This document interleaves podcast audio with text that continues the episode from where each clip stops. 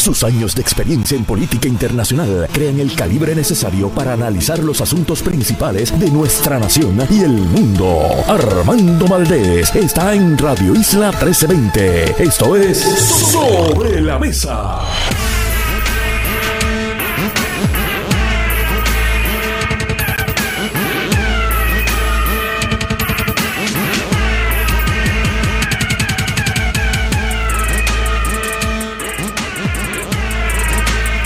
Buenos días Puerto Rico, soy Armando Valdés. Usted escucha sobre la mesa por Radio Isla 1320. Hoy en Sobre la Mesa estará con nosotros Gloria Ruiz Quilan. Hay mucho que discutir con ella. Ella ha estado tocando diversos temas acerca de las campañas políticas, el financiamiento de esas campañas, el dinero que ha recaudado cada candidato y por supuesto la creciente contienda en el PNP entre Jennifer González y Pedro Pierluisi. Además, Ángel Matos García y José Pichi Torres Zamora son nuestros analistas hoy en Sobre la Mesa. Ambos son políticos, legisladores, uno del Partido Popular, otro del PNP. Y con ellos hablamos sobre el calendario legislativo en lo que queda de esta penúltima sesión legislativa de este cuatrienio. Además, estará con nosotros la directora de mercadeo de la Fundación Hospital Pediátrico, la doctora Pérez, y en el último segmento regresa el infectólogo oficial de Sobre la Mesa, el doctor Miguel Colón. Hablamos con él sobre el brote de influenza, ya que el Departamento de Salud ha puesto voz de alerta con el creciente número de casos de influenza en Puerto Rico. Todo eso y por supuesto, como todos los días, el mejor análisis de todos los temas para hoy, 19 de octubre del 2023 son las 8 y 3 minutos de la mañana. Los asuntos del país tienen prioridad. Por eso llegamos a poner las cartas sobre la mesa. Vamos a poner las cartas sobre la mesa de inmediato. Hay varios temas que quiero discutir en la mañana de hoy, comenzando con el voto de los inmigrantes. Hoy el periódico El Nuevo Día publica una noticia, es noticia de portada, acerca de esta propuesta del presidente de la Cámara, Tatito Hernández, a los efectos de permitir que las personas que tengan residencia en Puerto Rico legalmente puedan participar, puedan votar en nuestras elecciones. Hoy el periódico consulta al menos a un experto en derecho constitucional, el licenciado Carlos Ramos González, y publican una nota a dos páginas sobre el tema. Yo quiero hablar sobre esto. Y también quiero hablar, por supuesto, sobre la encuesta que ha estado publicando durante esta semana y tenemos hoy la segunda entrega de la encuesta, el periódico rotativo digital Noticel, interesante, hoy censan la opinión de los miembros del Partido Nuevo Progresista acerca de las opciones que se les han presentado para una posible candidatura a la comisaría residente y también encuestan el sentir del electorado, el electorado general, acerca de su identificación con centro, izquierda, derecha. Y eso me parece algo muy interesante para hacer una lectura y un análisis acerca de este llamado realineamiento político que ha estado sucediendo en Puerto Rico durante los pasados años. Vamos a comenzar con el tema del voto extranjero. Yo, como ustedes saben, me expresé a favor de esta medida tan pronto el presidente de la Cámara hizo pública esta iniciativa. Yo creo que es una medida de justicia social, yo creo que es una medida que integra a personas que están aquí aportando. Tengo que, por supuesto, como hijo de inmigrantes, tengo que reconocer que quizás yo tenga algún grado de parcialidad en este asunto. Mi abuela, por ejemplo, fue ciudadana brasileña toda la vida, nunca se hizo ciudadana americana pero vivió en Puerto Rico más que en cualquier otro lugar del mundo. O sea, ella nació en Brasil, a los 10 años se trasladó a Cuba y luego de la revolución, el triunfo de la revolución, el primero de enero del 59, ella se traslada a Estados Unidos y eventualmente a Puerto Rico en el año 1962. Así que desde el 62 hasta el 98, 36 años realmente, Puerto Rico fue el lugar donde ella principalmente hizo vida. Fue una costurera aquí, en Puerto Rico, una mujer muy inteligente, muy hábil, pero que no tenía, como era lamentablemente la costumbre en su familia en aquella época, no tuvo educación formal, creo que llegó hasta el cuarto o sexto grado de educación primaria, pero trabajó toda la vida, pagó sus contribuciones, pagó seguro social. Y en ese sentido era una participante activa del quehacer público en nuestro país, salvo por el hecho de que no se le permitía ejercer el voto. Y por tanto, de nuevo, reconozco que en este tema yo podría tener algún grado de parcialidad, tengo algún grado de parcialidad, pero realmente es que no veo, particularmente en el contexto de nuestra relación política con Estados Unidos y nuestra identificación como una nación sociológica, y eso es cierto, no veo por qué Puerto Rico, dentro de las facultades que tiene, no podría reconocer el derecho al voto a quien entienda. Igual que le podría también negar el derecho al voto a quien entienda, digo, dentro de ciertos parámetros. Por ejemplo, se le podría negar el voto y se le negaba el voto anteriormente a los convictos. Pero hoy en día votan personas que están en la cárcel. Sin embargo, no votan personas que son inmigrantes que están viviendo en nuestro país legalmente, que por la razón que sea no se han hecho ciudadanos de Estados Unidos. Mi abuela nunca se hizo ciudadana estadounidense, nunca le pregunté por qué, pero nunca se hizo ciudadana estadounidense. Quizás ella no se sentía estadounidense, pero se sentía, por supuesto, muy cómoda aquí en Puerto Rico, viviendo, participando de nuestra sociedad.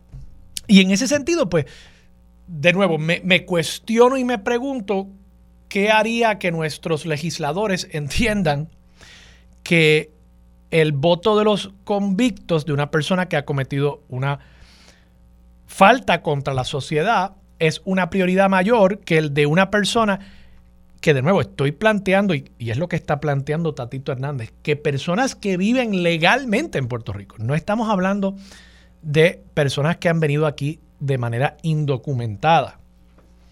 Y yo personalmente no tendría ningún problema con extenderle el derecho al voto a esas personas si pueden establecer que efectivamente están residiendo aquí a largo plazo. Pero reconozco que ya estamos dando un paso más allá y que eso podría conllevar unas complicaciones. Ahora, una persona que está viviendo aquí legalmente, que tiene su green card, su residencia permanente, ¿por qué esa persona no va a poder participar de las elecciones en nuestro país si nosotros decidimos hacerlo.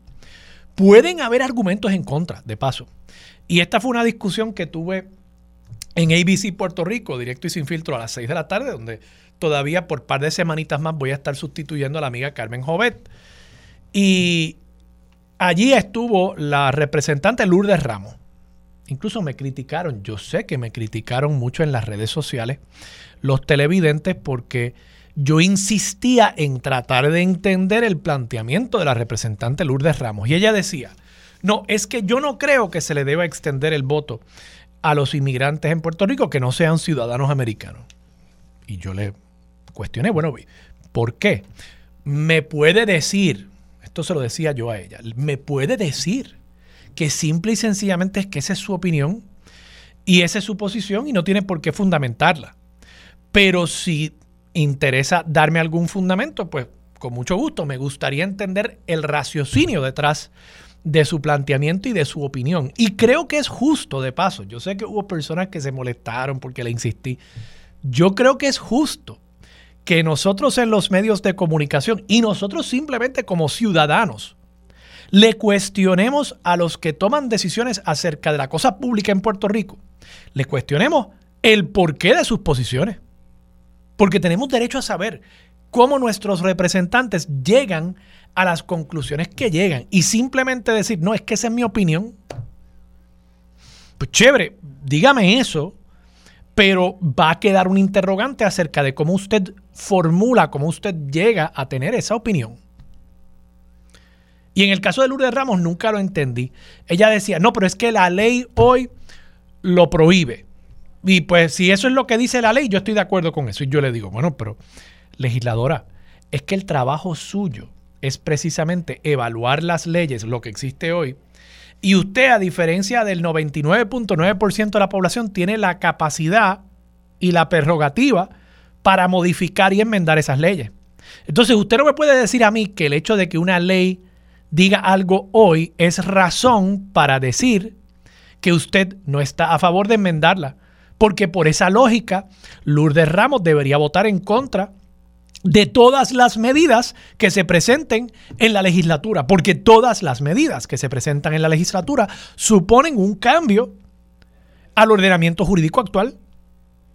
Entonces, simplemente apuntar a que la ley hoy dice eso y por tanto sigue como argumento lógico el que yo estoy en contra no hace ningún sentido, particularmente para una legisladora. Y no estoy diciendo esto de paso para criticar a, la representante Lourdes Ramos, a quien le tengo aprecio y cariño incluso. Pero quiero que entiendan que en este proceso político uno, me parece, tiene que tratar de justificar sus posiciones. Y de nuevo, creo que en cuanto a esta medida para extenderle el voto a los inmigrantes que tengan documentos en nuestro país, no veo el por qué nosotros no quisiéramos hacer esto. La constitución de paso, para que veamos esto desde el punto de vista legal, no establece que haya que ser ciudadano para votar. Establece que hay que ser ciudadano americano para ser gobernador, para ser legislador y para ser juez del Tribunal Supremo. Y estoy siendo bien preciso con mis palabras porque fíjense ustedes que incluso para ser juez del apelativo o del tribunal de primera instancia no hay que ser ciudadano.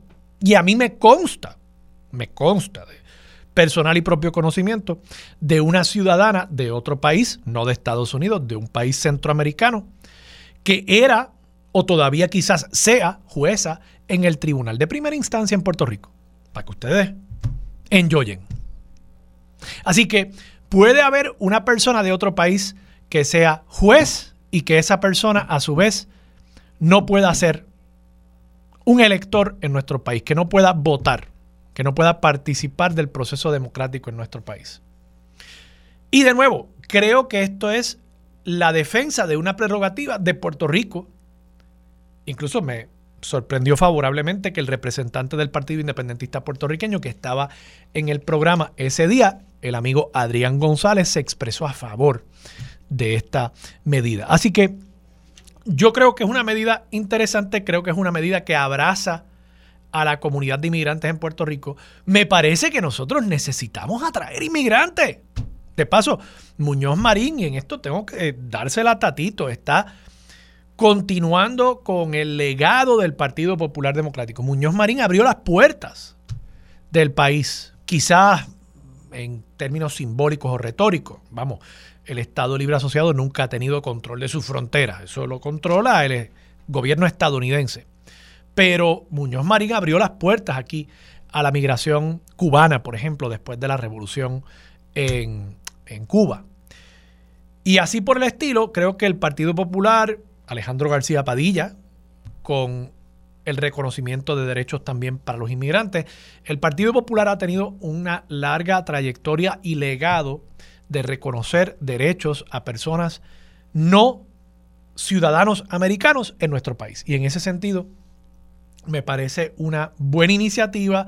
Abre las puertas a esa migración, envía un mensaje a personas que podrían estar considerando establecerse en Puerto Rico de que esto es un lugar que les da la bienvenida. Y eso es lo que deberíamos, me parece a mí, en estos momentos tan convulsos a nivel internacional, es lo que me parece deberíamos estar promoviendo. Más solidaridad humana, un abrazo humano más allá de las fronteras. De paso, y con esto cierro el tema porque quiero pasar a hablar sobre la encuesta del periódico digital Noticel. Interesante, en Estados Unidos hay siete estados, siete estados, incluyendo Alabama, que eso me sorprendió, donde pueden votar personas que sean residentes permanentes, no ciudadanos, en las elecciones estatales y locales, de paso. Ahí también es importante acotar, hay una ley federal que establece que los electores que no sean ciudadanos americanos no pueden votar en elecciones federales. O sea que ahí posiblemente para lograr la consecución de esta medida habría que separar la papeleta de la gobernación y de la comisaría residente, que me parece podría ser una iniciativa interesante y correcta. Y por tanto, cuando llegue una persona que quizás en la tarjeta electoral se le identifique específicamente como inmigrante no ciudadano americano, que esa persona no se le entregue entonces la papeleta para la comisaría residente y se atiende el tema. Sencillo. Siete estados, así que no hay razón para que los estadistas se opongan a esto. Eche para adelante, señor Tatito Hernández. Pocas veces tengo la oportunidad de decir eso en este programa. Vamos a hablar sobre la encuesta de Noticel. Interesante, hay dos cosas aquí que quiero reseñar sobre la encuesta de hoy. De nuevo, ellos nos están, en inglés se diría, ellos nos están teasing. Poco a poco están revelando los resultados de esta encuesta. Pues claro, quieren que nosotros sigamos hablando sobre la encuesta durante varios días, quizás hasta la semana que viene. Todavía estemos hablando de este tema. Hoy publican resultados de eh, las preguntas que le hicieran al PNP acerca el electorado PNP que fue encuestado acerca de sus preferencias para el candidato a comisionado residente. Y por un margen bastante amplio, quien sale ganando es Ricardo Rosselló. El que está en el segundo lugar es la posición de ninguno o no sabe. Fíjense ustedes, la preferencia es tan alta para Ricardo Rosselló, 35% de los que se identifican en la encuesta como PNP favorecen que sea Ricardo Rosselló el candidato a comisionado residente, que, que lo que sale segundo con un 19% es ninguno o no sabe. Y luego de eso está el resto de los candidatos con unos números muy por debajo de los que eh, se reseñan como el apoyo para el ex gobernador Rosselló. Dicho eso, yo simplemente acoto para que conste en el récord que esto es como cuando llega el hijo o la hija de uno a la casa con un novio o una novia y cuando se va el novio o la novia, uno le dice a su hijo o hija, oye, ese muchacho, esa muchacha no te conviene. Eso es lo mismo, y lo digo aquí para el récord, a mis amigos del Partido Nuevo Progresista ese muchacho no les conviene. Por mucho que ustedes le puedan tener cariño, quizás él se ha ganado un espacio en el corazón de ustedes, los miembros del Partido Nuevo Progresista, ese muchacho no les conviene, no es un buen novio. Yo sé que ustedes se confunden, porque ustedes ven los ojitos claritos y dicen que este es norteamericano. Y yo sé que hay algunos de ustedes que eso les da tucutú en el corazón. Pero insisto, por lindo que sea, por los ojitos chulos que tenga, claritos esos ojos, ese muchacho a ustedes no les conviene. Vamos a la pausa. Tengo más que discutir acerca de la encuesta. Hay unos resultados bien interesantes acerca de la identificación con este nuevo realineamiento político que ahora se dice que no nos definimos a partir del estatus, sino a partir de nuestra preferencia en cuanto a temas socioeconómicos, nos la encuesta. Interesante, dice ahí que mucha gente se identifica con el centro, con la derecha. La izquierda sale mal parada, realmente. Pero hablamos sobre eso cuando regresemos aquí en Sobre la Mesa por Radio Isla 1320. Quédate en sintonía. Conéctate a radioisla.tv para acceder y participar en nuestra encuesta diaria. Sobre la Mesa por Radio Isla más de 25 años activa en el campo de las comunicaciones, adentrándose en temas profundos de política y gobierno. Su norte es hacer periodismo justo y de altura. A esta hora se une a la mesa la periodista Gloria Ruiz Quillan.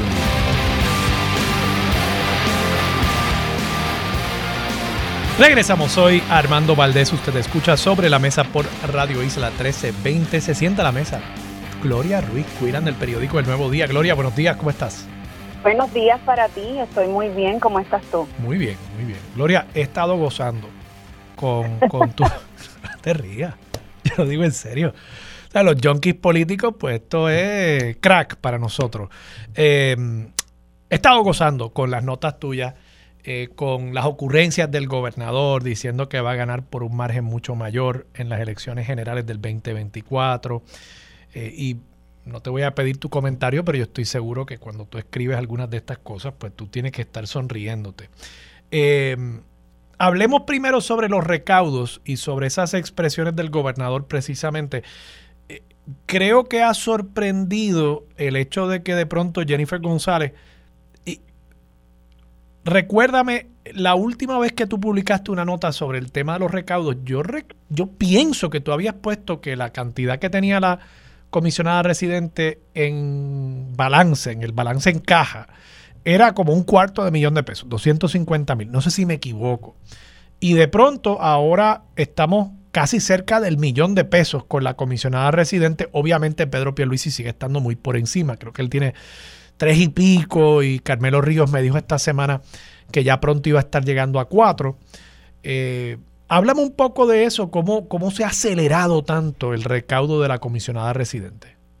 Hay unos detalles ahí que hay que, corregir. Bien claro, tú dices que no, no recuerdas los, eh, algunos de los datos.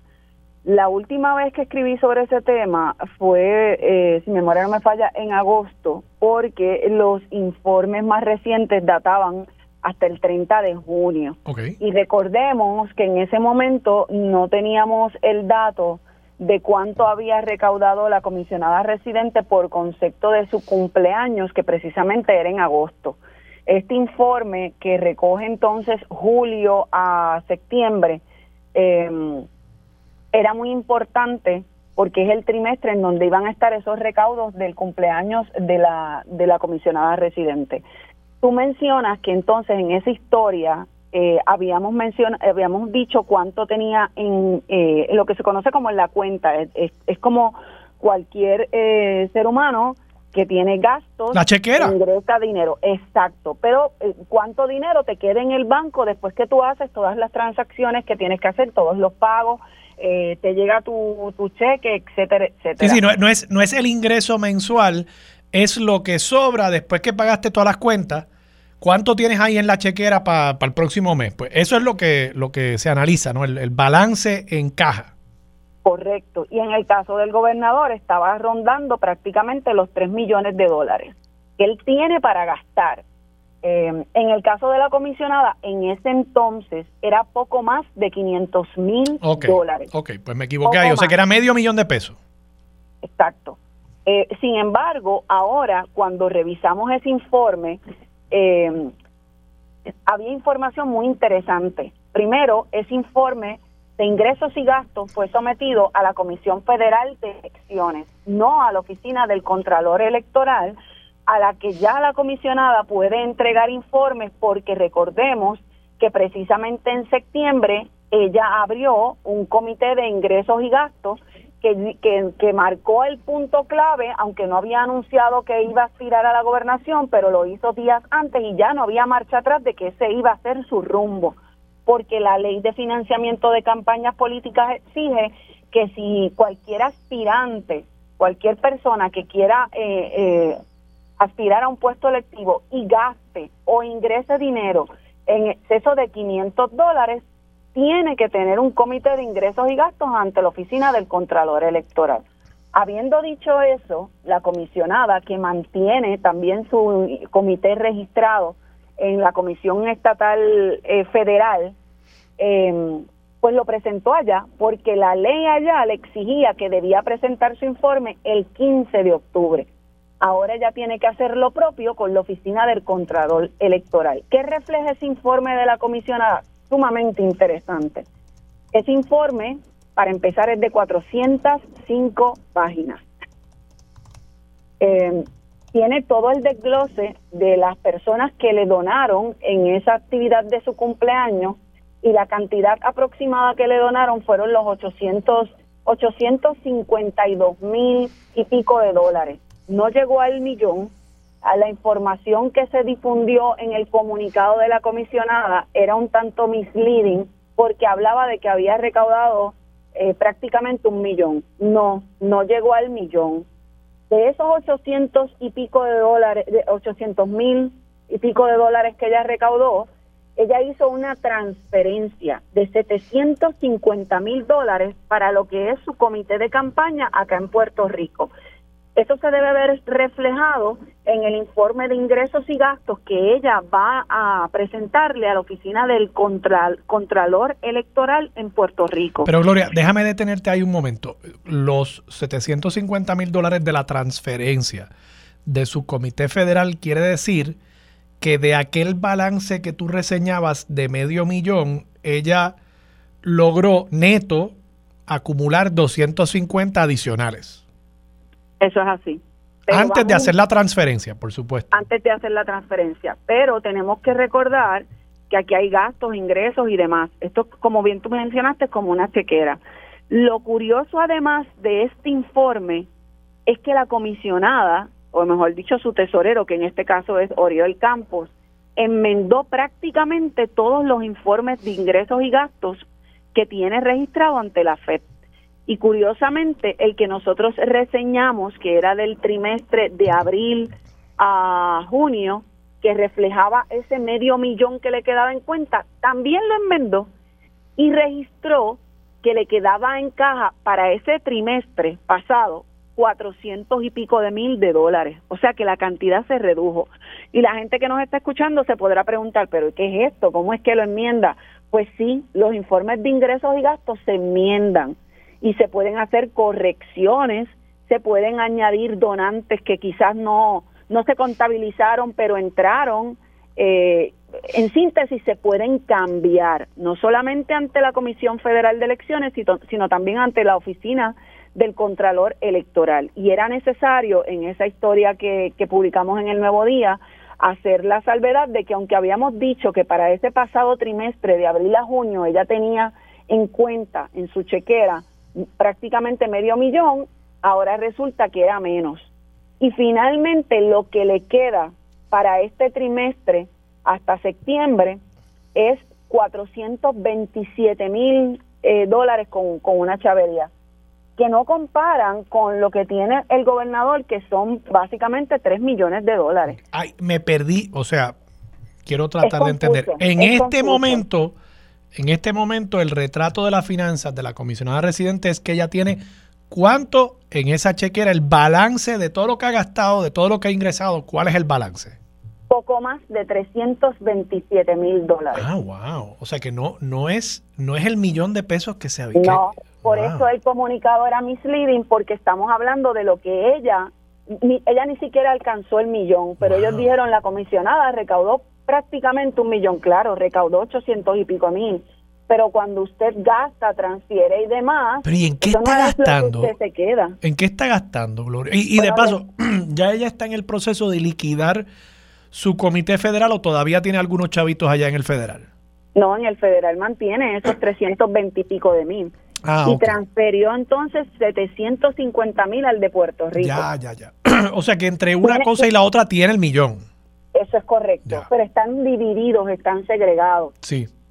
Sí, y entiendo también que hubo un problema porque creo que aquí se cambió la ley y ahora el donativo máximo es un poquito más bajito que el donativo máximo a nivel federal y entiendo que por tanto hay unas cantidades que quizás no va a poder transferir de inmediato las puede transferir, pero le corresponde a la oficina del Contralor ahora hacer un ejercicio de evaluación para ajustarle esos donativos a tono con lo que dice la ley. Okay.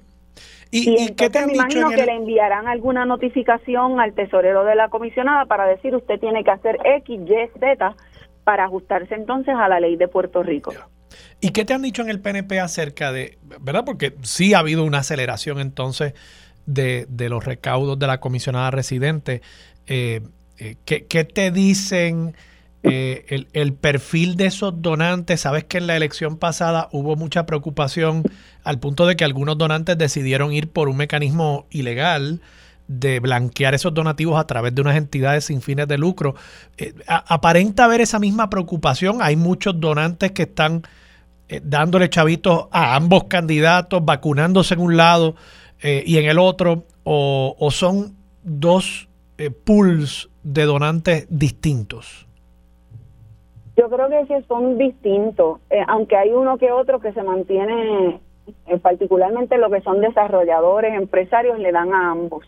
Un dato muy particular en el caso de, la comisionada es que este dinero que ella ingresa, y lo he visto en otros informes, no en el más reciente que presentó ante la FEC, la Comisión Federal de Elecciones, eh, es que ella no solamente recoge dinero en términos de donativos eh, particulares, sino que ella tiene donativos de PAC, no Super PAC, PAC, y tiene también eh, de otros comités, particularmente republicanos.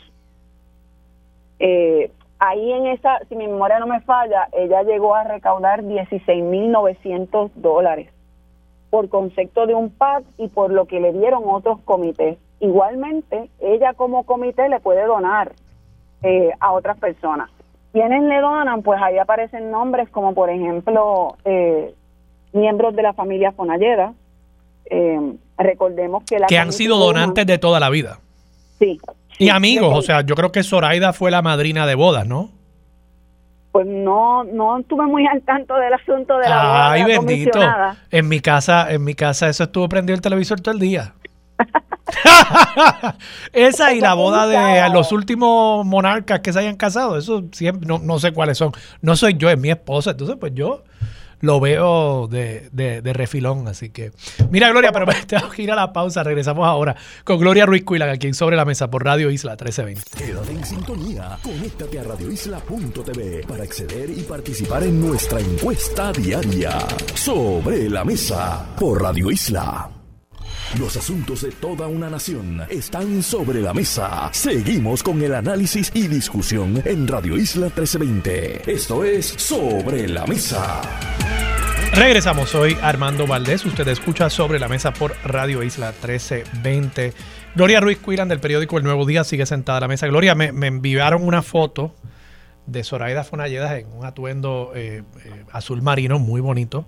Eh, y efectivamente, ella fue la madrina de boda. Yo después te envío la foto para que estés al tanto también de las cosas que pasan en la política barra farándula de nuestro país. Gloria, quiero tocar el tema de la veda electoral que tú estuviste hablando con Walter Vélez esta semana y, has explicado en qué consiste la veda electoral. Pero antes de eso, muy brevemente, ¿qué está pasando en el Partido Popular? Esta semana se anuncia candidato a Guainabo, lo cual pues tapa un boquete que tenía el partido. Ernesto Cabrera Fuentes me parece un buen eh, candidato potencialmente para el municipio de Guainabo, para el Partido Popular pero sigue pendiente la asignación en cuanto a San Juan y esta semana uno de los que se había mencionado salió y dijo, yo conmigo no cuenten. José Báez, ¿qué has escuchado? Antes de contestarte esa pregunta, y, si me lo permites, te doy una información bien rápida sobre el asunto de la comisionada y, y los números bien precisos. En su cuenta, 327.381 con 47 centavos ingresó en total en este eh, trimestre de, de, julio a septiembre 875.346.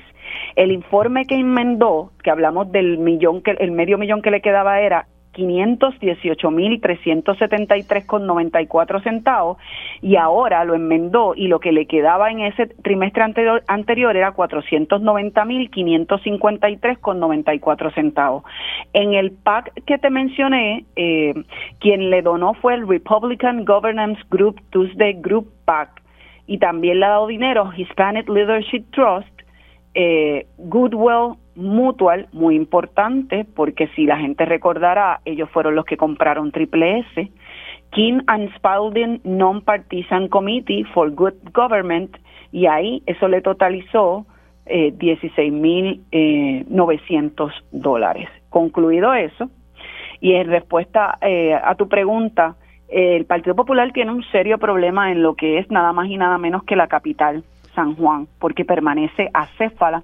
Eh, hubo el acercamiento al ex representante, como bien tú mencionas, él declinó.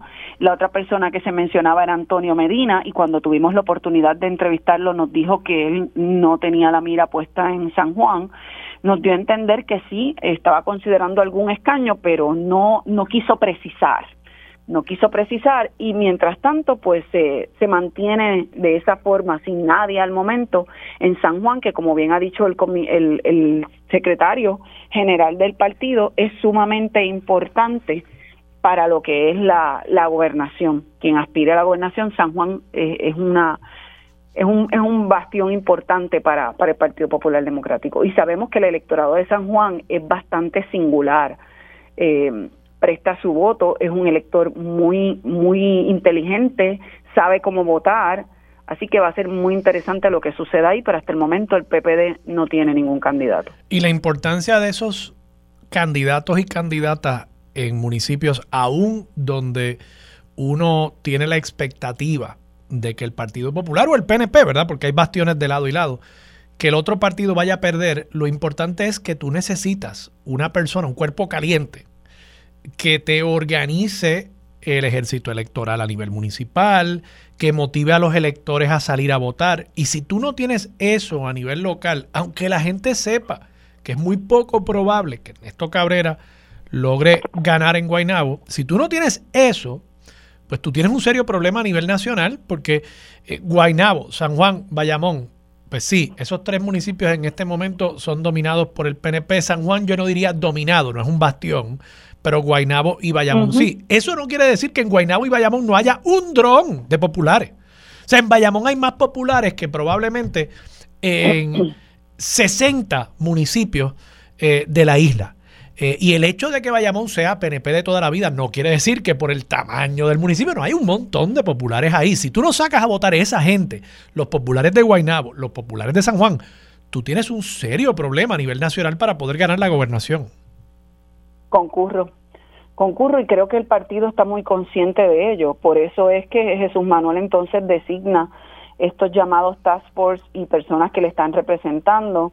En el caso de San Juan, el alcalde de Coamo, eh, en el caso de Guaynabo, el alcalde de Comerío, y en el caso de Bayamón, Juan Zaragoza, que tengo entendido, según me han dicho mis fuentes sobre el senador Juan Zaragoza, que le han hecho eh, acercamientos constantes y continuos para que se alinee y, digo alinee en términos eh, no porque lo quieran castigar ni nada por el estilo, sino que se ubique en la candidatura de San Juan y que de la pelea ahí eh, y así se, se elimina la primaria eh, por la candidatura a la gobernación y además se resuelve el problema del PPD de que no tiene candidato en la capital, pero hasta el momento esos acercamientos no han dado no han dado fruto y recordemos que de entre las personas que se menciona para la gobernación en el PPD, de los cinco que hasta el momento eh, han dicho yo lo considero, eh, José Luis Dalmao, el presidente del Senado, el alcalde de Villalba, Luis Javier Hernández, el mismo presidente de la colectividad, Jesús Manuel, Juan Zaragoza y eh, Carlos Delgado Altieri, el que ha dicho que está firme en su decisión de mantenerse como aspirante a la gobernación del país es Juan Zaragoza.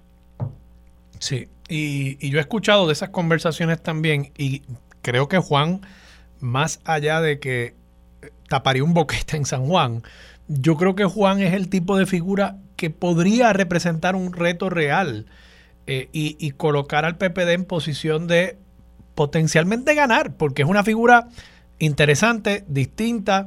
Eh, creo que haría un contraste favorable contra un Manuel Natal, contra Miguel Romero, quizás son un perfil más similar, pero le daría una fortaleza al PPD en San Juan que quizás, quizás podría, podría ganar. Yo ciertamente creo que de entre los candidatos que se mencionan en la primaria del PPD, Juan es probablemente en esa posición de gobernador el que más difícil tendría el, el camino, la cuesta más empinada. Bueno, quizás José Luis Dalmau la tendría un poquito más empinada, pero esos son otros 20 pesos. Gloria, la veda electoral háblame de lo que te planteó Walter Vélez, cuándo comienza, qué significa, cómo está operando ahora. Yo todavía como que me quedé pegado con el momento aquel cuando la comisión de la veda electoral estaba en la Comisión Estatal de Elecciones, pero ahora sé que está en la Contraloría Electoral. ¿Cómo funciona eso? Esa, esa junta fiscalizadora de la veda de anuncios pasó desde junio de 2020, recordemos que fue cuando se aprobó el código electoral, a la oficina del Contralor Electoral. Y, y, recordemos también que este código electoral se aprobó eh, con una sola vista pública, que me recuerdo que fue kilométrica, y cuando se le consultó al Contralor Electoral, dijo, yo no tengo problemas que me envíen esto para acá, pero me lo envían con los chavitos también. Pues el Contralor Electoral tiene unos examinadores que se encargan de velar porque los anuncios y el dinero público no se ha utilizado para realzar la imagen de un aspirante, de un ya, partido ya no político. es una junta tripartita entonces. Sí lo es. Ah, sí. Pero no responden a los partidos. Los partidos los nombran, pero no están en representación, los recomiendan, perdón. Los partidos recomiendan, en este caso, el Partido Popular Democrático, el PNP y el PIB, pero no los representan. Ok. Ese es el, el postulado de la ley.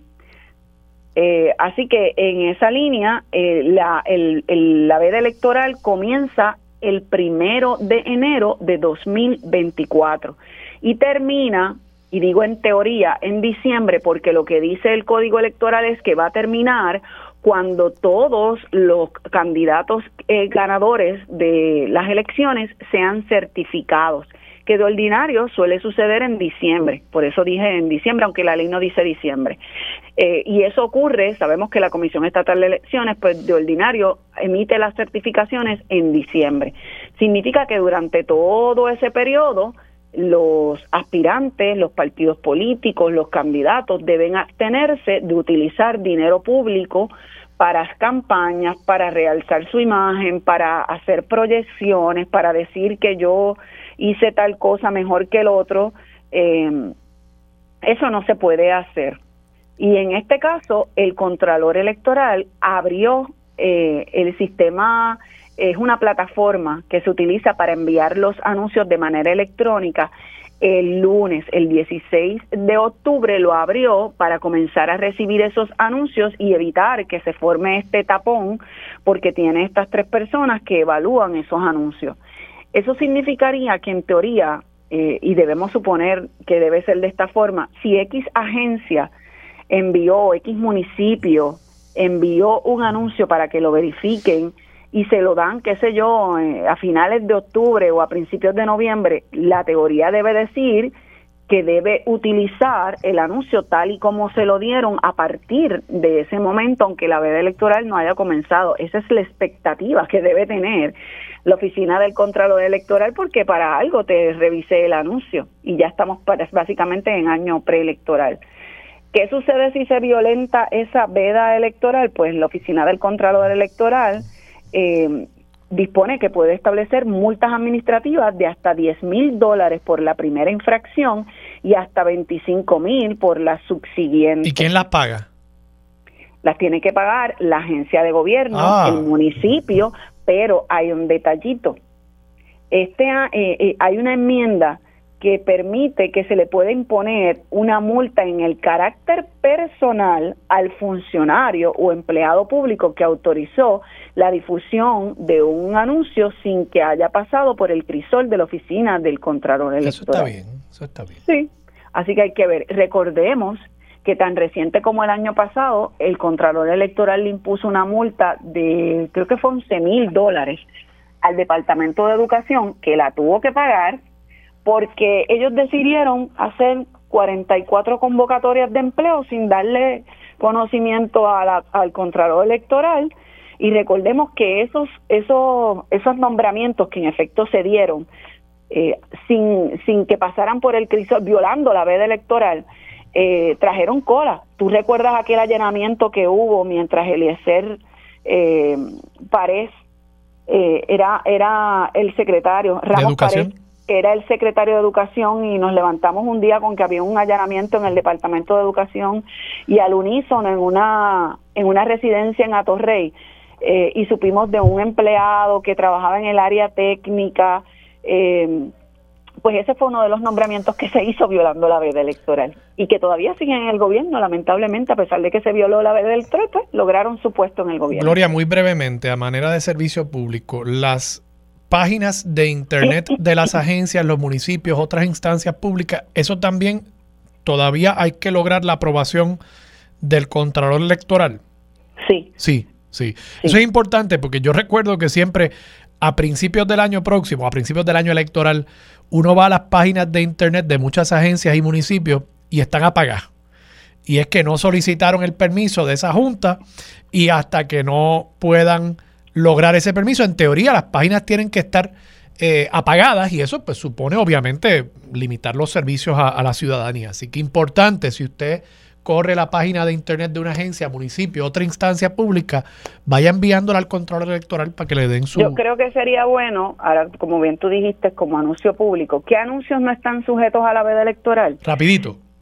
Aquellos anuncios visuales, auditivos, documentos, afiches, entre otros, en los que se transmite o difunde un mensaje exclusivamente para uso interno en la entidad gubernamental y solo es accesible u oído por los empleados, lo que está a nivel interno. En educación eso puede ser interno para mucha, mucha gente. Ahí habría que tener cuidado. Pero bueno, Gloria, gracias. Siempre a la orden. Gloria Ruiz Cuidan del periódico El Nuevo Día. Vamos a la pausa, regresamos con más de Sobre la Mesa por Radio Isla 1320. Quédate en sintonía, conéctate a radioisla.tv para acceder y participar en nuestra encuesta diaria. Sobre la Mesa por Radio Isla. Aquí discutimos los temas legislativos con fuentes expertas, directas y sin miedo a hablarle al pueblo. Ahora se une a la mesa los legisladores José Pichi Torres Zamora y Ángel Mato. Regresamos hoy a Armando Valdés. Usted escucha sobre la mesa por Radio Isla 1320. En efecto, se sientan a la mesa Ángel Matos y José Pichi Torres Zamora. Buenos días a ambos. Buenos días para ti, Armando, para ti y todo Puerto Rico. Aquí estamos. Saludos, Pichi. Saludos, saludos. Aquí estamos. Estamos ready ya para la batalla. Estamos ready, estamos listos. Ángel, quiero tomar un turno de privilegio personal para preguntarte. Me dicen que ayer hubo algún desarrollo vista en el caso sobre los terrenos de la ciudad deportiva Roberto Clemente. Tú le has estado dando seguimiento al tema. ¿Qué conoces acerca de lo que puede haber sucedido ayer? Bueno, ocurrió eh, el martes, para ser, eh, perdón, el lunes, para ser preciso. El lunes. Fue la última vista de status conference, lo que le llaman el pretrayo, el prejuicio, en donde pues todas las deposiciones, admisiones de hechos, de derechos, toda esa parte procesal y el documento, ¿verdad? Conocido como el PT, pues ya quedó confeccionado.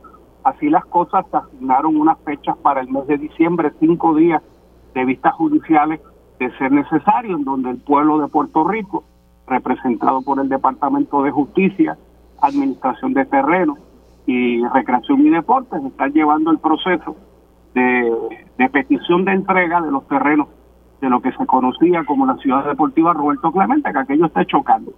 Eh, así las cosas. Eh, engorroso por demás, Armando, eh, obviamente, ¿verdad? No soy abogado, no tengo ese ojo tan, tal vez como lo tiene Pichi, como lo tienes tú, pero entiendo que ya con esto estamos directos ya para comenzar los trabajos judiciales. Eh, a nivel federal había una demanda que ya se cayó con relación a, a, un intento del brazo comercial de la familia Clemente, Clemente Property, reclamar unos derechos de licencia de autoría, eso quedó ya desestimado, y lo que queda en este procedimiento judicial en la sala del juez Antonio Cueva, me siento confiado, me siento optimista, los chavos están en una cuenta especial en el Departamento de Hacienda, pero chicos, pues el tiempo apremia. O sea, yo quiero que el año que viene, cuando celebremos el, el año 51 del GIS 3000, pues ya se haya podido entrar el terreno, limpiar y que se entienda que queremos honrar a Clemente como Dios manda, ¿verdad? Siempre mi invitación, nunca es tarde, si la dicha es buena, si la familia Clemente, ¿verdad?, quiere entregar las llaves y ahorrarnos estos procesos costosísimos para ambas partes, pues que se ahorren. Ángel, dijiste que para diciembre se pautaron cinco días de vista. Estamos hablando ya de vista en su fondo, el juicio. Sí, el juicio en su fondo, 18, 19, 20 y 21, y 22 de ser necesario. Pero ya tú sabes, estoy en el sabroso tapón borincano. Si me equivoco o algo, pues, pues te envío un mensaje ahorita, pero entiendo que es esa semana previo al receso navideño de la Nochebuena.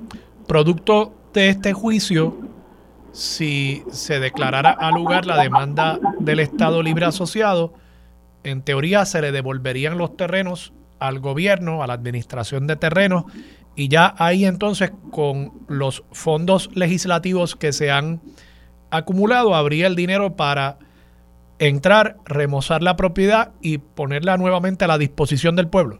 Correcto, Eso es lo que esperamos que ocurra ahora en diciembre. Eh, y de nuevo, todavía con la fe y la esperanza, ¿verdad? Eh, fíjate, es que cuando tú lees el documento, eh, no, es que yo no sabía que existían esas cosas, Armando, perdona mi candidez, pero esa cosa que se llama pre-trial, pues son como que unos escritos que someten ambas partes y, y es tan elocuente, ¿no? ¿verdad? Yo me siento confiado en la determinación ¿Cómo así, Ángel? ¿Qué, ¿Qué, quieres decir por, por elocuente? Bueno, es que en esta cosa que se llama admisiones de hecho y de derecho, pues Ciudad Deportiva ha reconocido que se han recibido sobre 40 millones en fondos públicos, en donde se ha reconocido que no está en condiciones, en donde se ha admitido, ¿verdad? Eh, lo que han sido 12 años de, la, de trabajos de la Asamblea Legislativa con distintas vistas oculares, con sus fotos y, su, y sus bitácoras. Eh, y, y, entonces, claro, se levantan unas teorías que es que pues Ciudad Deportiva está como estaba porque necesita más chavos todavía. Y pues esas dinámicas, pues en ese cruce de evidencia y estipulaciones y admisiones, pues yo veo como ciudadano tal vez un cuadro claro de, de, cómo el juez pudiera estar determinando este caso, pero no soy el juez. Por lo más que te puedo decir, eh, he participado de todas las vistas, han sido hasta ahora por Zoom, las de diciembre son presenciales, eh, porque mi interés y el interés de la Asamblea Legislativa prevalece. Aquí hay cinco leyes que respaldan esta determinación de que los terrenos vuelvan al país para que la gente de Carolina y todo Puerto Rico disfrute de unas instalaciones hoy en deterioro, pero con el capital levantado que se pueden restaurar. Cuando dice Ciudad Deportiva ha recibido 40 millones, quiere decir la familia o la organización de la familia Roberto Clemente que ha estado administrando esos terrenos ha recibido 40 millones de dólares. Un poco más, un poco menos, producto de unas 45 resoluciones conjuntas a través de casi tres décadas. Okay. Y eso hay una admisión en el proceso de pre-trial, hay, hay una admisión por parte de la parte demandada a los efectos de que han recibido esa cantidad de dinero. Sí, porque en esto de uno siempre aprender de las cosas pues antes de usted entrar en batalla, pues no sabía que ambas partes se sentaban y sometían unos escritos para que se Se intenta estipular la mayor parte de la evidencia para uno entonces en el juicio solo tener que ir sobre aquellas cosas en las que hay controversia. Correcto, ¿verdad? Hay un poco más, un poco menos de una decena de testigos aquí. Este, y a mí no, a mí me parece que cinco días es mucho, pero de nuevo, yo pienso que las vistas de estatus eran cortas y la última que estuve cogió tres horas, así que sigo aprendiendo. Ángel, con, esto termino el tema. 40 millones de dólares, ¿tú crees que eso se ve en la ciudad deportiva? O sea, uno, uno pasa por allí lo que ve es total deterioro. O sea, ¿cómo es posible que se hayan hundido allí 40 millones de pesos? Yo diría lo siguiente, en mi opinión muy importante, ¿verdad? Muy personal yo, si por mis manos hubieran pasado semejante cantidad de dinero, yo estaría como, como ese personaje del cine, Forrest cortando la grama yo solito allí con un tractor. Porque a la verdad que es demasiado, demasiado dinero. Eh, en un país que no volverá, digo, volverá a tener gloria del deporte, pero no volverá a tener un modelo económico en donde tanto dinero del pueblo pase de manera gratuita un ente sin fines de lucro. No hay manera. Sin que se vea el resultado. Claro, Así las cosas, pues aprendí mucho y este segmento es una cortesía del bufete Zamora eh, Valdés y Matos que algún día incorporaré. Pichi, antes de pasar a otros temas, no sé si tú quieras hacer algún comentario sobre esta controversia. Bueno, yo siempre he dicho, y, no es porque Ángel está aquí, yo siempre he dicho que lo que Ángel está haciendo es loable, porque la realidad es que terrenos de gobierno siempre se dan en usufructo, ¿verdad? Está en sin fines de lucro, pero hay una clausulita ahí siempre que dice que si no se utiliza para lo que se te dio o para el fin que lo pediste, revierta al gobierno. Esto no es gratis. Eh, y yo sé de lo que estamos hablando, mi hijo ha estado allí eh, y obviamente hay que ponerlo al, uso y disfrute del pueblo puertorriqueño. Así que así las cosas, quien no supo utilizarlo, sea quien sea, en su momento, perdió la oportunidad. Bueno, vamos a pasar a otros temas. Quería discutir con ambos, y, ya lo habíamos discutido anteriormente, pero me gustaría ver por dónde ustedes creen que va la cosa ahora mismo. E, esta propuesta del presidente de la Cámara, Tatito Hernández, para extenderle el voto a los extranjeros que vivan en Puerto Rico, que no sean ciudadanos estadounidenses, pero que tengan permiso para, para vivir en Puerto Rico llamada Green Card, la tarjeta verde, ¿no? Residentes permanentes autorizados por el gobierno estadounidense a vivir en Puerto Rico, que ellos puedan votar en nuestras elecciones. Yo sé que hay una ley federal que estipula que las elecciones federales no puede participar personas que no sean ciudadanos americanos. Correcto. Ahí quizás habría que hacer una separación de la papeleta de gobernador y comisionado residente y las personas que lleguen, que estén identificados en el padrón electoral como no residentes, o debo decir, no ciudadanos, que se les dé únicamente la papeleta a la gobernación, no la de la comisaría. Pero fuera de eso, yo creo que es una propuesta enteramente viable, no hay ningún impedimento constitucional en nuestra constitución y incluso hay siete estados de Estados Unidos, incluyendo Alabama, que eso me, me sorprendió cuando lo busqué y lo encontré. Of all places. Of all places, incluyendo Alabama, donde personas no ciudadanos estadounidenses pueden votar en elecciones estatales y locales. Eh, Pichi, vamos a comenzar contigo, que Ángel ha hablado mucho hoy con el tema de Roberto Clemente. ¿Qué te parece a ti? Yo también comentaba en el primer segmento, tuve una conversación con Lourdes Ramos en directo y sin filtro en ABC Puerto Rico y Lourdes decía, bueno, yo estoy en contra porque la ley dice que hoy no pueden votar. Claro, pues, trabajo de los legisladores todos los días es enmendar leyes existentes o crear leyes nuevas. Eso no me parece que sea un argumento para justificar el uno estar en contra. Puede que ella simplemente no quiera votarle a favor, pues, fabuloso, pero no me parece un argumento eso para sustentar esa posición. ¿Qué te parece a ti? ¿Cómo tú ves la movida al interior del PNP? ¿Tú crees que hay ambiente o no? Bueno, mira, eh, te puedo decir, yo hablé de este tema con la comisionada Vanessa Santo Domingo del PNP, en la Comisión Estatal de Elecciones. Obviamente los memoriales y la investigación jurídica interna en el partido se está haciendo en este momento.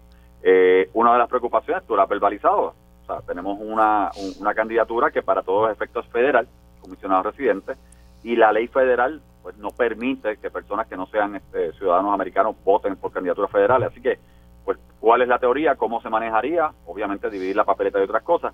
De mi parte, de mi parte, Pichito Rezamora, si yo soy estadista, como lo soy, yo creo que el derecho al voto de congresistas y senadores puertorriqueños es fundamental para la democracia puertorriqueña en ese Congreso Federal y en ese Senado Federal. Esa es una de las máximas mías. Así que, del mismo modo, tengo que defender el derecho al voto de comunidades y personas que necesariamente no tienen una ciudadanía en este momento, pero que para, y vamos a ser honestos, para ser atendidas por el proceso político, para que busquen su voto, para que hagan compromisos, tienen que tener el voto. Así que en eso yo no tendría ningún problema y tú lo, bien lo has dicho, o sea, la ley se puede cambiar, la constitución, y yo la verifiqué nuevamente de arriba abajo después de la última conversación, no dice nada sobre el respecto, es la federal y en la federal podemos trabajar con eso. Así que yo no tendría reparos ahora mismo, nuevamente, son personas que viven en Puerto Rico, son personas que sufren igual que nosotros eh, del día a día eh, político y el quehacer de gobierno y tienen que tener derecho, punto y se acabó. Oye, Pichi, te, te quiero no hago esto a menudo, pero te quiero felicitar porque me parece tan consecuente y coherente ese planteamiento que tú has hecho de que tú como estadista, si lo que estás reclamando es el derecho al voto de los puertorriqueños, ¿cómo le vas a negar eso también a otras personas que viven aquí? Yo creo que es una posición muy coherente. Ángel. Estricto derechos civiles, Armando. Puerto Rico tiene, para una isla tan pequeña como la nuestra, nosotros tenemos representatividad de sobre 25 países eh, extranjeros. Eh, República Dominicana, México, Colombia, Venezuela, el Perú, el Ecuador, en fin. La lista es, el cuerpo consular es grande. Japón, yo conozco ciudadanos japoneses aquí. Y, y viven aquí, las decisiones gubernamentales a nivel estatal y municipal inciden sobre ellos, son contribuyentes desde el momento que hacen la compra de un sándwich y pagan IVU. Desde ahí son contribuyentes olvídate de las contribuciones estatales, bajo el régimen de, del impuesto al consumo, todo el mundo es contribuyente aquí. Pues obviamente ellos tienen que tener la herramienta más poderosa que existe, que es el voto. Pues claro que lo tengan. Y tú ves ambiente. Eh, bueno, yo sé que tú eres portavoz, tú, ¿cómo, ¿cómo ves los votos en, en los partidos que están representados en la Cámara? y sé que eres cercano también con el presidente de la Cámara, como es de esperarse, tú eres el portavoz, es una posición de confianza del presidente. Eh, eh, ¿Sabes si se ha discutido esto con la fortaleza, por ejemplo? Bueno, ayer se celebró la vista pública de los proyectos, el compañero Connie Varela celebró la vista con la Comisión de Derecho Constitucional, ¿verdad? Eh, que él preside, así las cosas. Me perdona y me excuso con relación a las conversaciones que haya tenido el presidente con el Ejecutivo. El Partido Popular está en récord bajo la administración de Alejandro García Padilla, que se, que se otorgó una licencia de conducir especial a, hermanos migrantes, ¿verdad? Que quieren tener, que, que, fíjate que el pecado es que quieren estar en ley con sus cosas. Y, y pues son personas que si tienen un estatus migratorio válido en Puerto Rico, aunque no sean ciudadanos americanos, pues tienen derecho a transitar en nuestras carreteras tienen derecho a emitir un sufragio y es lo que se está proponiendo aquí. Pudiera decirte con bastante confianza que no he visto oposición a la delegación del Partido Popular y ni en las minoritarias y yo me creo y creo que en la mayoría de las del Partido Nuevo de lo que uno informalmente haya conversado uno ve buen clima. Claro está, cuando apriete un poquito más la cosa y lo lleves a números, no nos llamemos engaños la comunidad migrante en San Juan es un factor que hay, ¿verdad? grande, un número grande, y obviamente ahí pudiera haber algo de resistencia, porque al, al tú no saber cómo pique esa bola, ya estamos hablando de política, pues hay quien lo favorezca, o hay alguien que diga sí, pero del 28 en adelante. Sí, sí, eso es como tirar una granada en medio de una fiesta, tú no sabes para dónde va a ir el tiro, ¿no? Y, y, la verdad es que tienes un buen punto. ¿Hacia dónde se inclinarían esos electores? Claro, porque tú sabes que en Puerto Rico el voto es pasional. Yo siempre digo que aquí no se escogen gobiernos, aquí cuando calienta la cosa, aquí hay que tumbar. Y, y, obviamente eso hace que el elector en esas últimas 48 a 24 horas, pues tú no sabes cómo eso pica y siempre ha sido la resistencia natural. Me pasa también cuando he ido tratando de avanzar con lo que es el voto de Internet para todos los puertorriqueños, que, informalmente ya tú percibes que no es un asunto tecnológico, sino un asunto de cálculo político, que como no se sabe cómo ese rebaño va a responder, pues a veces como que le cogen miedo a las ovejas. Pichi, Ángel, pasando a otro tema que lo había dejado sobre la mesa desde el principio del programa, Noticelo hoy publica una encuesta lo han estado haciendo durante la semana y van a seguir haciendo entregas. La parte más interesante de la entrega de hoy me parece que es acerca de la identificación política de los puertorriqueños y las puertorriqueñas. En este nuevo cálculo político que se está haciendo, de, en lugar de definirnos a partir de estatus político, definirnos como se define la política más tradicionalmente en Occidente, izquierda, derecha, centro. Y Noticel hace la pregunta, ¿no definen bien el contenido de estas etiquetas, pero le piden a los encuestados que se definan conforme a derecha, centro, izquierda o no sabe. Y me resulta interesante que el electorado en conjunto, 35.7% se define como de derecha, 29% como de centro, 10% como de izquierda y 25% no sabe. Y luego cuando vamos a los partidos, para hablar de los partidos en los que ustedes militan, el PNP, eh, estamos hablando de 65% eh, se identifica como de derecha, 18% de centro, 3.1% de izquierda, 12.7% no sabía. Y eh, los electores del PPD 21% con la derecha, 51% con el centro, 4.6% con la izquierda. De paso, esa segmentación por partido era del año 2020, de otra medición, eh, pero yo creo que eso no debe haber cambiado demasiado. ¿Cómo ustedes leen eh, todo este discurso que se ha estado dando en el país acerca de ese realineamiento político hacia estas nuevas definiciones? Pichi, comencemos contigo. Yo te puedo decir que yo estoy súper agradecido. Yo creo y llevo tal vez ya 10 años, desde el 2013 que fui secretario, tratando de, llevar un mensaje que Puerto Rico tiene que alinearse en términos de lo que son teorías, ¿verdad? De, conservador de, derecha, centro, izquierda, qué significa eso. Eh, cuando dices que eres de izquierda, más allá, ¿verdad? Aquí lo vemos como independentista, pero ¿qué significa esa postura ideológica, ¿verdad? O en las cosas que creo, cuando es conservador, etcétera. Qué bueno que ya estamos llegando a eso. De verdad, hermano, qué bueno. Porque independientemente que yo soy estadista, yo me considero una persona conservadora de centro en mi postura, eh, para lo que significa, y yo quiero que el pueblo puertorriqueño que va a votar, más allá de verme a mí como Pichi el estadista, ¿verdad? o el PNP o el representante del PNP, me vea como lo que soy. Creo en unas posturas de familia, creo en esta integración, creo obviamente eh, en lo que es gobiernos más pequeños, creo en reformas económicas donde se le devuelva, ¿verdad? Donde tú pagues menos, creo en sí, creo en el capitalismo, punto, que, que, las personas puedan echar para adelante negocios para que creen empleos para, para, para, para, para los demás, ¿verdad? Para, para el trabajador puertorriqueño. Así que qué bueno, o sea, de verdad que yo me alegro mucho, porque yo creo que es donde tenemos que terminar. Al final del día, Puerto Rico va a decidir su estatus y lo importante aquí es no quedarse en términos ideológicos acéfalos, sino, pues porque si se define el estatus, pues entonces, ¿qué vamos a hacer? No, pues mira, ¿sabes qué? Yo me considero una persona de centro, o yo estoy en esta postura, o realmente creo en el aborto de esta manera, y soy de una persona de centro izquierda, etcétera. Eso, bueno, personalmente es bien bueno para Puerto Rico. Ángel, brevemente, te pregunto a ti, ¿el PPD tú crees que ha abandonado un poco el centro? Yo, yo siento que nos estamos tirando hacia los polos y ese centro que antes defendía y representaba el Partido Popular Democrático como que se ha quedado un poquito eh, ausente de liderazgo. Yo creo que es que las decisiones, las definiciones cuando se plantean generan confusión, generan dudas, generan hasta resistencia. Así las cosas, yo, el Partido Popular representa todas las latitudes y, longitudes políticas, ¿verdad? Dentro de, dentro de su sede. Y, y de nuevo, comparto la misma confusión inicial que hubo con la entrega de esta encuesta. Es lo mismo con la tablita de demócratas republicanos, pero entonces dentro de demócratas 60-40, pero entonces demócratas de centro, izquierda y derecha, a veces me lo complican demasiado.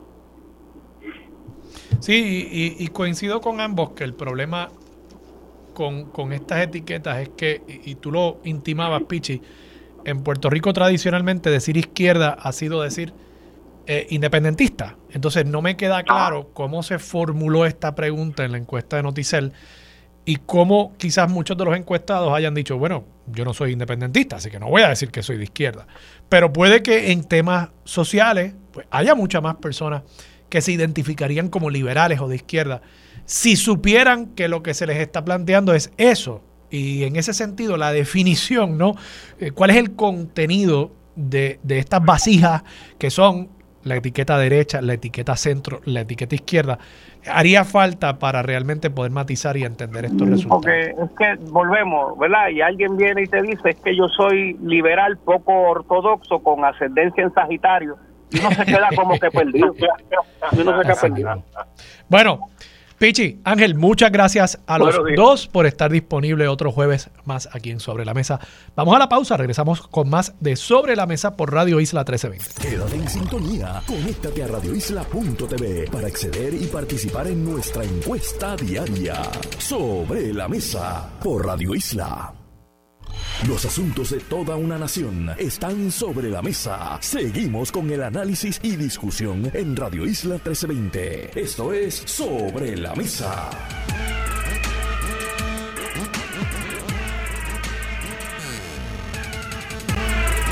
Regresamos, soy Armando Valdés, usted escucha sobre la mesa por Radio Isla 1320. A esta hora está con nosotros el profesor de la Universidad de Puerto Rico, el doctor Omar Pérez. Él es investigador en dicha institución académica. Doctor, buenos días, ¿cómo está?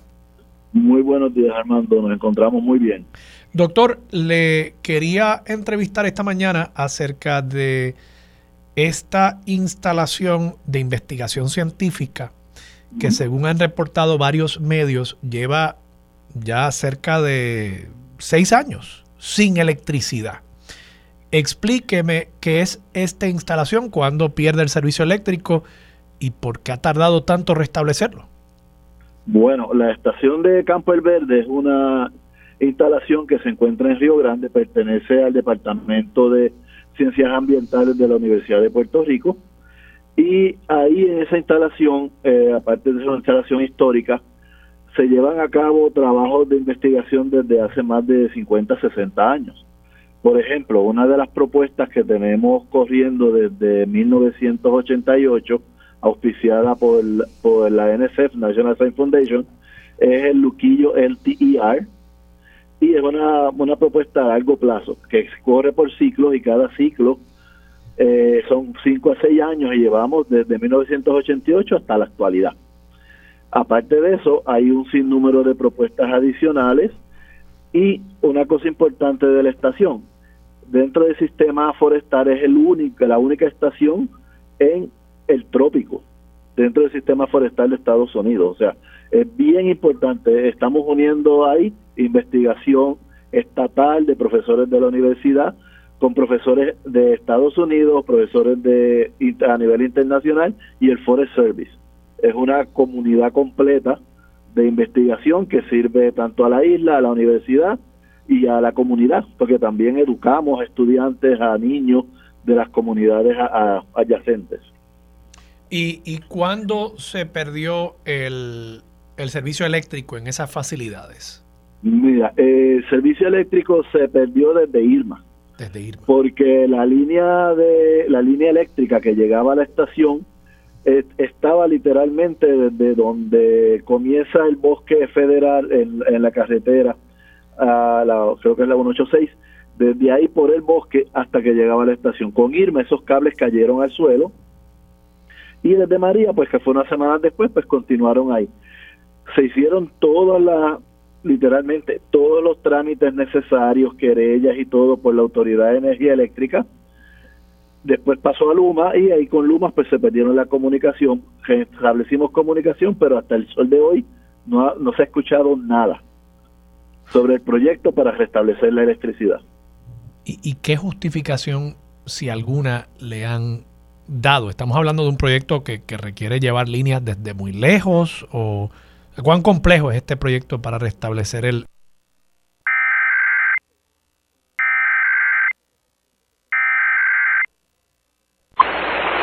Esta es una prueba del sistema de alerta de emergencia EAS. Esta prueba se realiza como parte del ejercicio de terremotos Grand Shakeout de Puerto Rico 2023. La Red Sísmica de Puerto Rico, el Servicio Nacional de Meteorología y el Negociado de Manejo de Emergencias les invitan a participar de este ejercicio, practicando la manera recomendada por expertos para reducir heridas y muertes durante un terremoto. Agacharse, cubrirse y sujetarse. Recuerde, esto es solo una prueba. This is a test of the Emergency Alert System, EAS. This test is being conducted as part of the 2023 Puerto Rico Great Shakeout Earthquake Exercise. The Puerto Rico Seismic Network, the National Weather Service, and the Emergency Management Bureau invite you to participate in this exercise. Practicing the expert recommended way to reduce injuries and deaths during an earthquake. Drop, cover, and hold on. Please remember, this is only a test.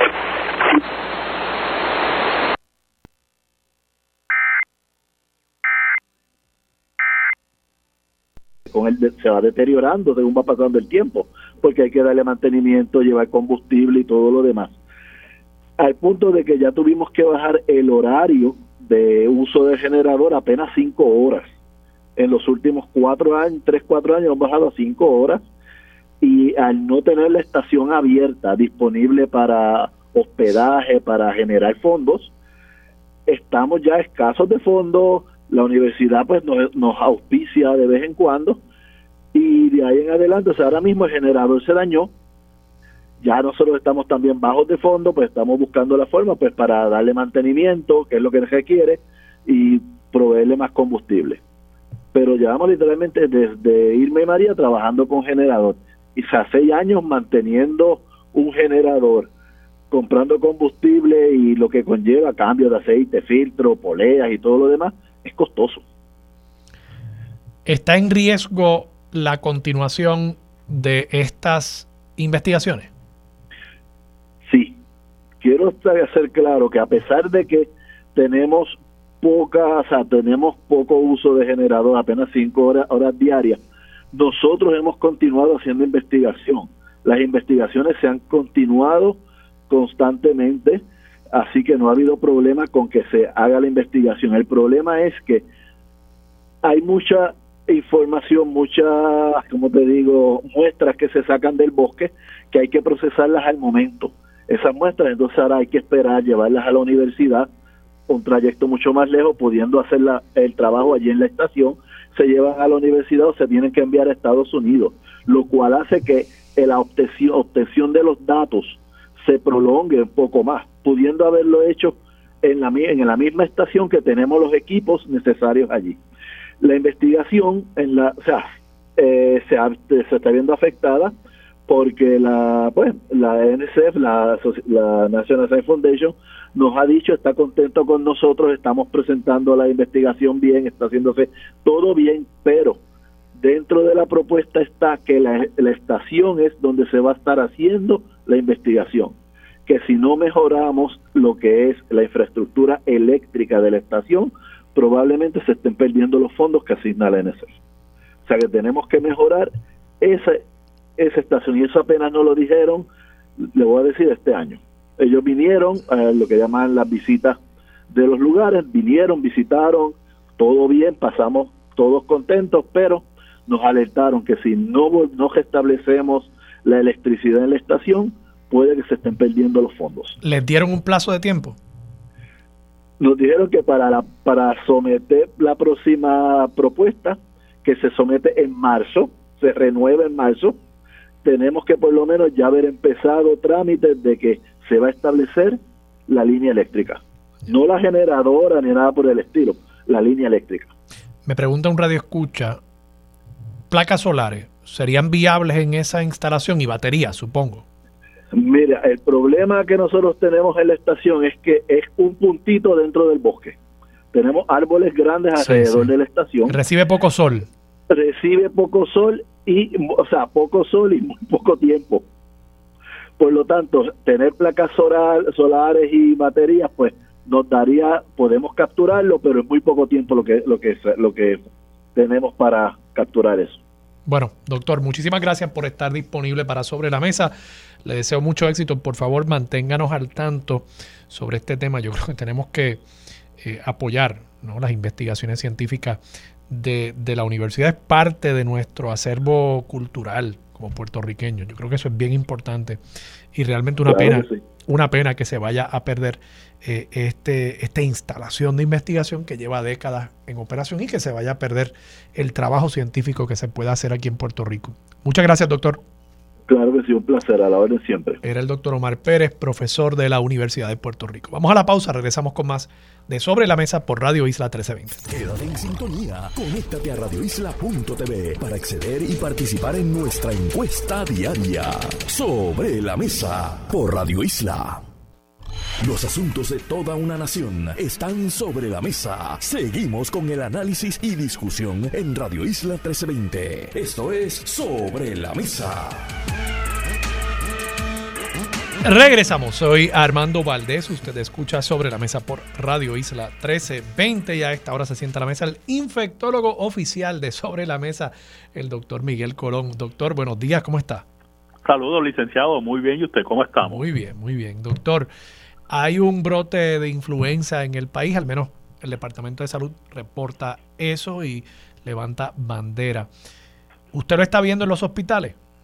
Bueno, este sí, yo estoy viendo algo de influenza en el hospital, pero la mayoría de los casos de influenza que se están viendo se están manejando de forma ambulatoria.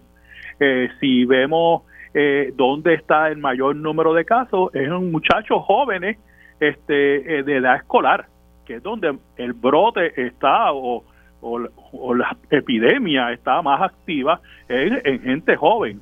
No es tanto en adultos, que es lo que yo veo, pero definitivamente hay muchas visitas a las salas de emergencia. Yo lo sé porque como yo hago control de infecciones en uno de los hospitales en San Juan, nos llegan muchos pacientes para hacerse la prueba de, de influenza, este, sale positiva, eh, se le da medicamento y se van de alta.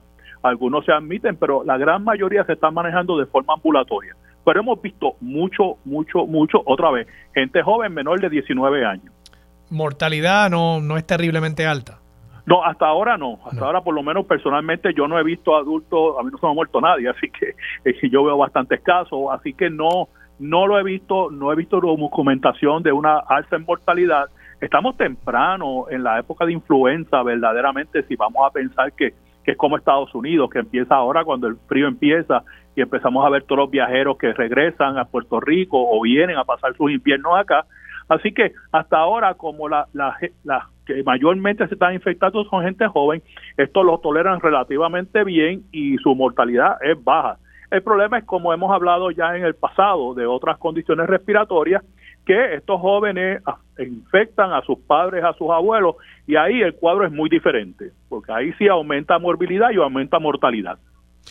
Y, le pregunto, doctor, ¿cómo, ¿cómo funcionan estas oleadas de eh, influenza? Háblenos un poquito sobre eso. Yo sé que cada año, aunque le ponemos la misma etiqueta de influenza, hay unas variaciones. Las compañías que preparan las vacunas intentan anticipar, entiendo que con información del hemisferio eh, sur, ¿no? Sur, eh, correcto, Tratan de anticipar cuál va a ser la mezcla, la, la eh, ¿verdad? La, secuencia de, el, de la influenza que va a afectar entonces en la temporada de influenza en el norte.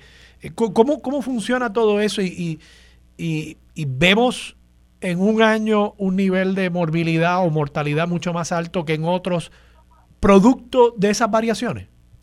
Bueno, definitivamente, dependiendo del tipo de influenza que veamos, eh, de los subtipos, siempre acuérdate, en 2009 H1N1, así que nosotros las calificamos H3N2 por diferentes partes de la molécula del virus de influenza, pues sabemos qué tipo de influenza es y la vacuna se diseña, como bien dijiste, a cuáles fueron los casos que se aislaron en el hemisferio sur, que lo más seguro va a ser lo que vamos a tener en el hemisferio norte y la vacuna del hemisferio norte se diseña de ese modo para atacar los serotipos que mayormente vamos a ver tanto de A como de B.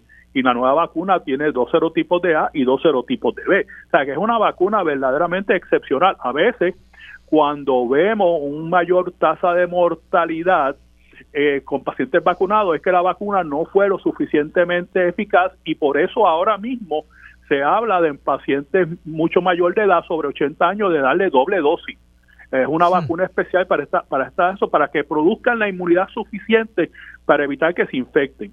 Pero el mayor problema de los brotes que estamos viendo es la falta de vacunación, porque si no se vacunan no se protegen.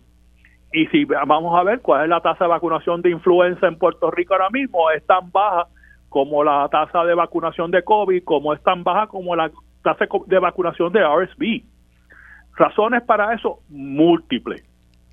Número uno, la falta de promoción, porque verdaderamente no vemos los anuncios que siempre vemos todos los años, aún de, la, aún de las farmacias grandes sobre vacunación de influenza. Yo lo veo en los canales de Estados Unidos en cable, pero en los canales de Puerto Rico yo no he visto ni un solo anuncio de vacúnate para influenza, vacúnate para RSV o vacúnate para COVID. Si empezaran a vacunar nuestra gente o que la gente fuera a buscar las vacunas, porque el problema, ok, perfecto, yo me quiero vacunar. ¿Dónde yo me vacuno hoy en día? Licenciado, ¿dónde? Voces lo cerraron. Muchos de los pediatras ya no están vacunando. Eso puedo dar fe de eso. Entonces, ¿a dónde tengo que ir? A, las farmacias grandes de las cadenas para vacunarme. No, eso, eso no está bien. O sea, tenemos que o, empezar o abrir otra vez centros de vacunación en los diferentes hospitales o los diferentes centros comerciales o hacer estas campañas grandes de vacunación y aprovechar, porque todo el mundo le echa la culpa a los anti-vaxxers.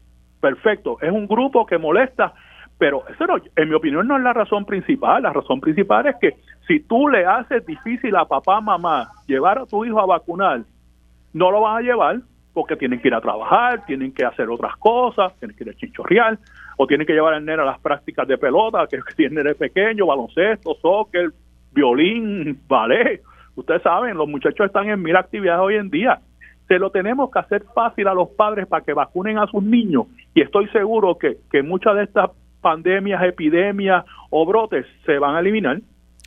Doctor, le voy a pedir que haga un argumento a favor de la vacunación. Yo, yo soy de vacunarme todos los años y vacuna que se ofrezca, pues yo me la voy a, a poner porque yo creo que es lo responsable. Ahora, pueden haber muchas personas escuchándonos que dicen, bueno, pero si el doctor acaba de decir que no hay un gran riesgo de mortalidad con esta cepa de influenza que está circulando en este momento, ¿para qué yo me voy a vacunar? O sea, el argumento de que únicamente es para evitar muerte, pues si no hay mucho riesgo de muerte, ¿por qué lo hago? Pero esa no es la única razón por la cual uno se vacuna. Bueno, no hay mucho riesgo de muerte en gente joven saludable. Vamos a ponerlo así. Si tú tienes un paciente de 60, de 60 años, más de 50 años, con enfermedad respiratoria, o un niño obeso con asma, su mortalidad es brutalmente alta para todas esas condiciones. ¿Sabes? Si tú tienes un niño saludable que juega todos los deportes o que hace ballet y baila y no padece de nada, no toma ningún medicamento, influenza usualmente no le va a ir tan mal. Se van a sentir mal por 48 o 72 horas y van a estar miserables por esas 48 o 72 horas, pero la mortalidad de esa población estricta es bien baja. Pero cualquier otra persona, tú, yo, que nos dé influenza, wow, es una, es una morbilidad bien alta y es lo que entonces vemos nosotros aquí en el hospital. Por eso es que te dije, el problema de los jóvenes que se están infectando no, es, no son ellos, es que se lo transmiten a sus padres que tienen 45, 50 años, que se lo transmiten a sus abuelos que tienen 60, 65 años. Y esta población, que es la, la mayoría de la población hoy en día en Puerto Rico, porque cada día somos mayores los que estamos aquí pasando la vida en Puerto Rico, a esa población le va a ir mal.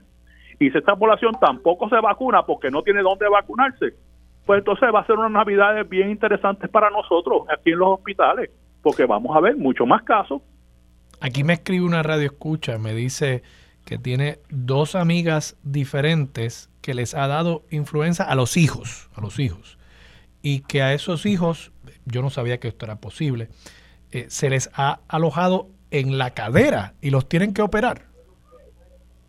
No, esto es un virus, a menos que hayan tenido una suprainfección bacteriana, y entonces la suprainfección bacteriana que sí ocurre, pues entonces eso sí se le puede alojar en la cadera, pero el virus de influenza no. No. Es, es si tuvieran una suprainfección bacteriana, una bronquitis bien severa, una pulmonía. Que puede ser una complicación de la influenza. Oh, claro, es la causa más común de, de posinfluenza es una pulmonía y una pulmonía por bacterias, donde está neumococo y donde está estafilococo, son organismos que se diseminan en la sangre fácilmente y pueden afectar cualquier órgano del cuerpo.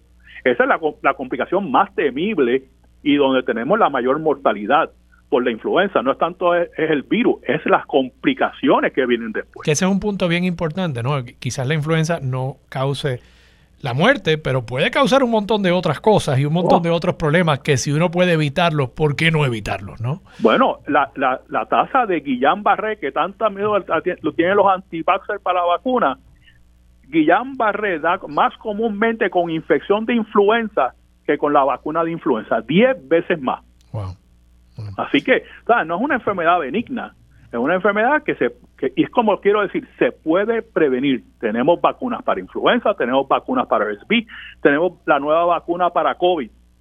Miren, vamos a vacunarnos, vamos a prevenir. Nadie que nadie le gusta estar enfermo, o que le gusta estar enfermo, bueno, hay gente que le gusta estar enferma, pero esos son problemas psiquiátricos. Este, pero el que le ha dado una de estas enfermedades, a mí no me ha dado RSV, pero me ha dado COVID dos veces, me ha dado influenza tres veces por mi por mi trabajo. Claro. Porque yo me expongo todos los días y por más precaución que uno tiene, siempre en algún momento falla. Y a mí me ha dado influenza tres veces y COVID dos veces. La vacuna de influenza, doctor la vacuna de influenza logra también detener o, ralentizar la transmisión. Sí, claro, porque no te va a dar y además si, te da si te da influenza te da mucho más leve. O sea, pero estamos protegiendo también al prójimo. Claro, que eso es lo que lo que queremos tratar de hacer y es lo que mi mensaje es. Vamos a vacunarnos todos, aunque a usted sea un, una persona joven que le va a ver bien suave, tú tienes que proteger a tus seres queridos, a tus padres y a tus abuelos por favor, vamos a vacunarnos todos, pero necesitamos que se abran centros de vacunación para poder vacunar a la mayor población posible, porque ahora mismo, ahora mismo, este licenciado, para conseguir la vacuna de COVID al monovalente es un problema. Nosotros en los hospitales no la tenemos y eso supone que nos distribuye salud y nosotros no tenemos la vacuna de COVID en los hospitales. O sea, tenemos que ir a donde a las farmacias de grandes de cadena eso para nosotros profesionales de salud es un dolor de cabeza. Tú sabes, vamos, tuvimos todas las demás vacunas las tuvimos en los hospitales porque estas no las tenemos ahora. Yo estaba viendo lo que estabas diciendo ahorita y yo digo, pero entonces, ¿dónde estamos? ¿Dónde estamos? Vamos a suplir las vacunas a diferentes centros para vacunar mucho más gente. Salud está gateando en esto, en mi opinión. En mi opinión. no, pueden, no, pueden, simplemente eh, recostarse de que están levantando la voz de alerta. Bueno, pues hagan algo al respecto. Doctor, gracias. Ah, claro. Gracias por estar disponible para Sobre la Mesa. Siempre, licenciado, es un placer. Un abrazo. doctor Miguel Colón, infectólogo oficial de Sobre la Mesa. Vamos a la pausa. Regresamos con Mili Méndez. Dígame la verdad, es lo próximo aquí en Radio Isla 1320. Sintoniza Radio Isla 1320 AM y o radioisla.tv.